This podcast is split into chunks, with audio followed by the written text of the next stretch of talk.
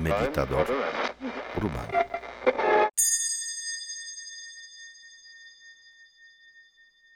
Seguimos con el elemento que más me gusta. No, la verdad todos me gustan, pero ese lo disfruto muchísimo. El agua, el confort cuando uno encuentra que es divino. Cuando uno encuentra que es ilimitado, entiéndase, no limitado por mí mismo, por mis problemas, por mi pasado, por lo que temo al futuro, por lo que necesito. Qué flojera eso, francamente. Qué flojera.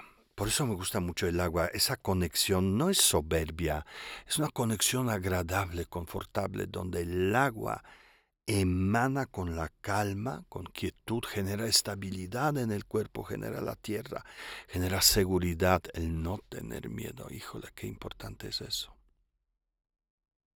Entonces seguimos con este tema, ya, ya me puse yo en el modo de quietud, pero no, pues estoy aquí para hablar. Entonces hay que echarle un poquito de fuego para que llegue al otro lado.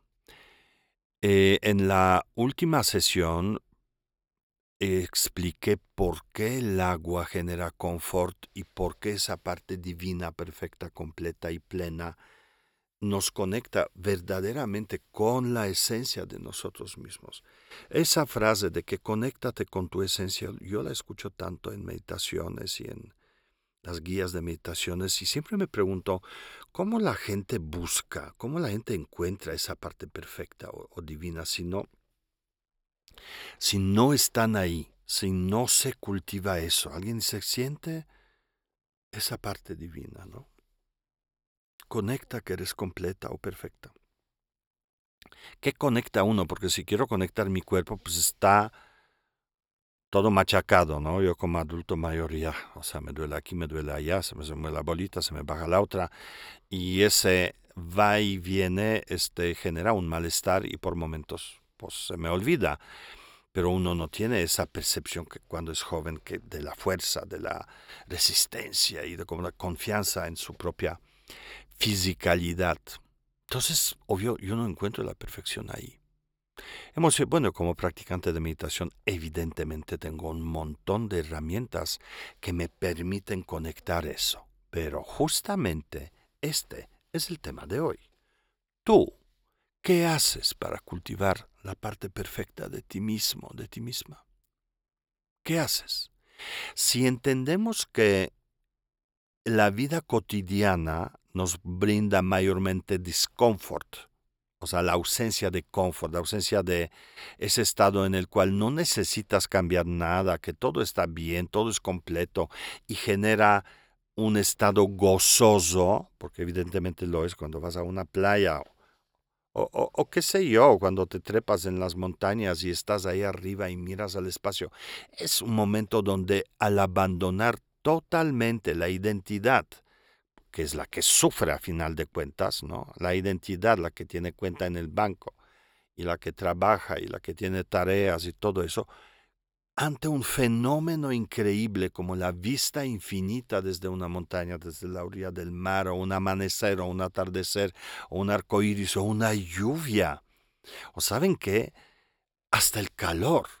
Algo que sobreviene todos los órganos de los sentidos desmonta la identidad, como programas que desmontan discos duros de la, de la computadora. Chuck lo desconecta y todo queda libre.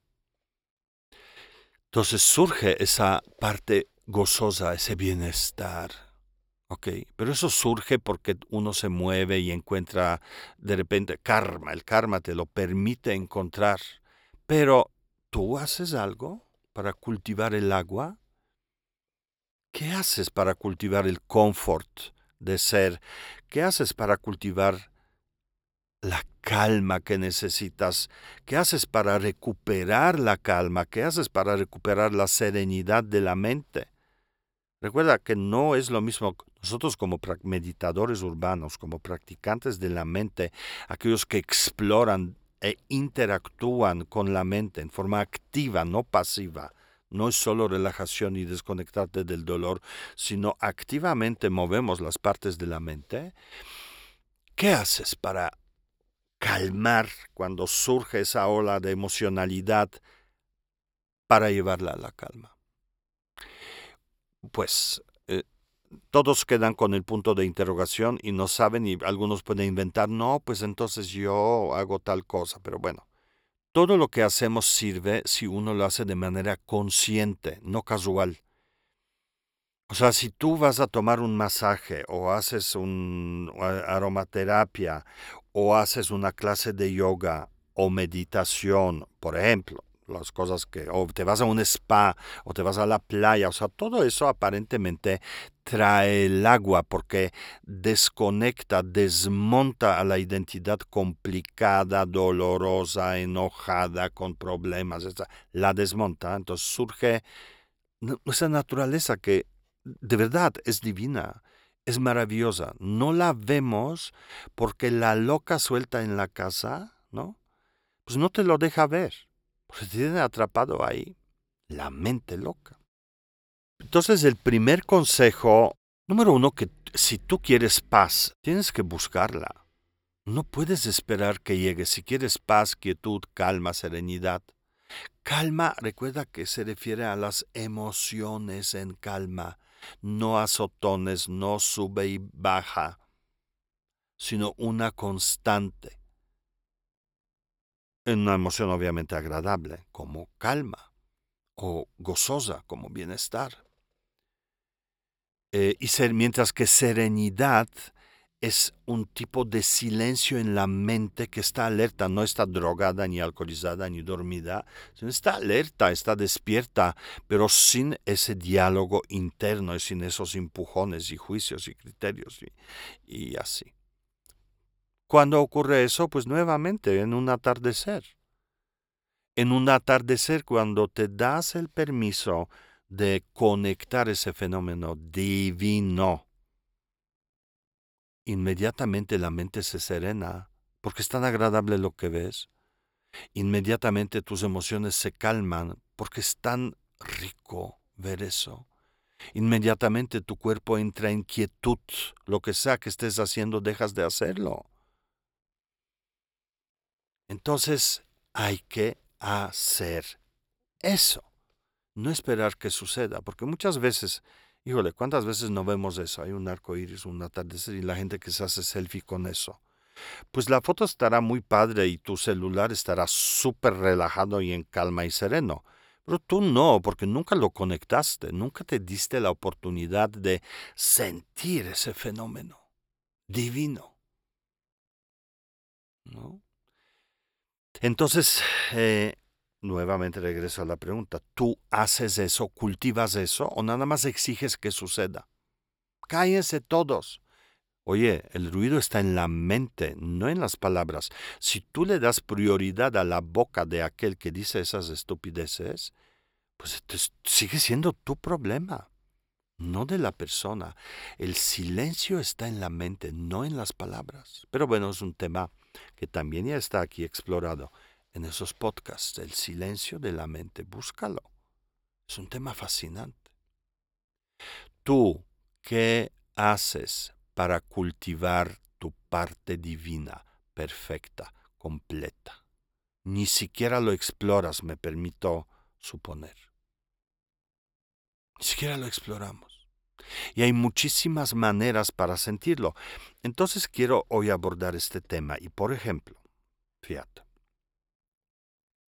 busca en tu mente un evento, no importa si es hoy, hace un mes o hace 50 o 60 años, un evento que te brindó esa parte gozosa, como cuando vas a la playa. Muchos tenemos, todos tenemos esos momentos cuando estás en la playa y tu pareja se fue allá y ojalá no regrese y, estás solamente tú y el mar y las olas y el sol en la piel y tus problemas se quedaron en el aeropuerto de otro lado cuando trepaste el avión y no están aquí en ese momento.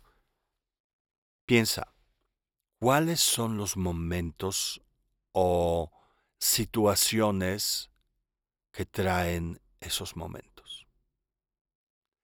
apúntalas en una hoja. La playa, pero solo, sola en la playa. un atardecer, ¿no? Tal vez cuando me subí a la Torre Latín o la Torre Mayor, la que sea torre. ¿no? Cada experiencia de esta es una experiencia de agua en equilibrio. Pues de eso estoy hablando aquí, de un estado de la mente con agua en equilibrio que genera esa plenitud, perfección, confort de ser. Entonces apuntas la playa, la montaña, el atardecer, no sé qué. Alguien luego puede decir, oye, ¿sabes que el primer trago de café en la mañana, no cuando se me hizo tarde porque quedó con la boca quemada y no sé qué, pero cuando uno tiene tiempo, yo nunca me lo pierdo, ¿eh? pero no me lo pierdo justo por eso, porque es tan agradable, tan diferente el primer trago del segundo. Yo busco lo divino. Lo cochambroso lo tengo por naturaleza, ya está. Todos los días hago eso. ¿no? Lo complicado. Pero ese instante del primer trago de café donde el sabor explota, el olor, lo sientes la taza en la mano, que sientes que el café está caliente. Imagínate. Son cinco segundos, ¿no? Si quieres van a ser diez porque puedes tomar segundo trago igual, con atención. Eh, mindfulness, la palabra muy de moda. Pero ¿sabes qué? Son 10 segundos más que el día anterior. Y el semana y mes y año anterior cuando nunca hiciste eso. Entonces puede ser un café, puede ser un, este, un trago de mezcal, uno. No vayan a decir que él dice que para meditar y ser perfectos hay que tomarse una botella de mezcal. No, el primero es lo mismo, es este sabor, es esta sorpresa que aún cuando sabes perfectamente bien a, qué sabe, cuando te lo preparas bien, tequila o lo que sea, te haces un martini, no sé lo que tomen ustedes, lo preparas con la idea de que va a haber un acto gozoso del primer trago. O por qué no, caldo tlalpeño, algo que yo disfruto siempre. Nunca me pierdo la experiencia de comprobar que eso es un regalo divino, es una cosa fantástica. Lo que comes, lo que ves, lo que sientes, lo que oyes, la música, ¿no? O nuevamente aromatera. Tú pon en el papel, en un papel, qué es lo que te libera de ti y conecta ese estado puro en la mente que llamamos agua en equilibrio. Plenitud. Pero también sería padre que buscaras, por ejemplo, personas, personas que te dan confort.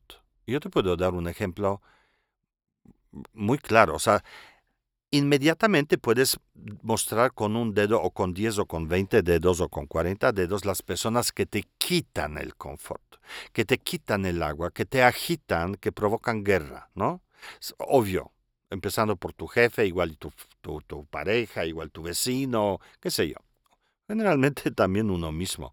Pero eso es fácil, ¿no? Pero ahora busca uno que sí te lo brinda. Híjole, no recuerdo. Pero creo que eso pasaba en un abrazo de mi abuela. Materna, no paterna. ¿No? ¿Qué persona hace que toda la guerra se apacigüe en ti y encuentras esa ausencia de tu, ti mismo? Donde se disuelve todo y donde el pasado y el futuro se disuelven y es solo acto de ese bienestar. Pues puede ser un abrazo. Busca personas. Personas que caminan con esa magnificencia de calma, de vastedad, cero complicadas. ¿Y qué? Y luego búscalas. Le dices, oye, ¿me haces el favor? ¿Me das un abrazo? Igual y es alguien en tu oficina, no lo sé, búscalo. Luego, ¿qué? Entonces ya sabemos, tienes que encontrar lugares que generan eso. Por ejemplo, la playa, la montaña, pero también puede ser eh, mi recámara o un sillón en la casa de mis papás, no lo sé, lugares que generan lo mismo, esa desconexión. Mirada, ese lugar desde donde sentado en la casa de tus papás miras por la ventana y ves un pedazo del cielo o un árbol. Y eso hace lo mismo. Busca situaciones, busca lugares, busca personas y luego busca acciones. ¿Qué es lo que cuando tú haces te lleva ahí? Nuevamente, puede ser yoga, meditación, puede ser un, eh, masaje, un spa, aromaterapia, eh, cuencos, no sé. Descubre qué cosas cuando tú las haces, bueno, el masaje no te lo haces, bueno, puedes hacerlo, pero me entiendes, o sea, vas a eso, eso es tu acto, ¿no? ¿Por qué? Porque entonces ya tienes una cosa más que hacer en tu vida para conectar el agua en tu mente. Pero igual y hacer es tejer, o bordar, o dibujar, o hacer mandala, o, cantar, no lo sé, yo, no, yo sé los míos, pero tú haz los tuyos. ¿Qué momento del día podrías establecer como un momento para el agua? Después de comer, después de cenar, establece una rutina, una rutina en tu vida cotidiana que se llame buscando a mi parte divina, libre de mí mismo, y comienza a hacerlo. Mientras más veces conscientemente conectes y reconozcas ese estado de plenitud, completud, perfección, el confort de ser, donde la mente está serena, las emociones están en calma, el cuerpo está en quietud, no hay necesidad de cambio. Suelta el aire.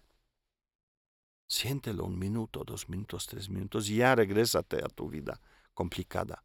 Pero cada vez que lo hagas, añades una experiencia divina. Y si lo haces diario, muy pronto encontrarás que lo divino es mucho más accesible de lo que pensabas.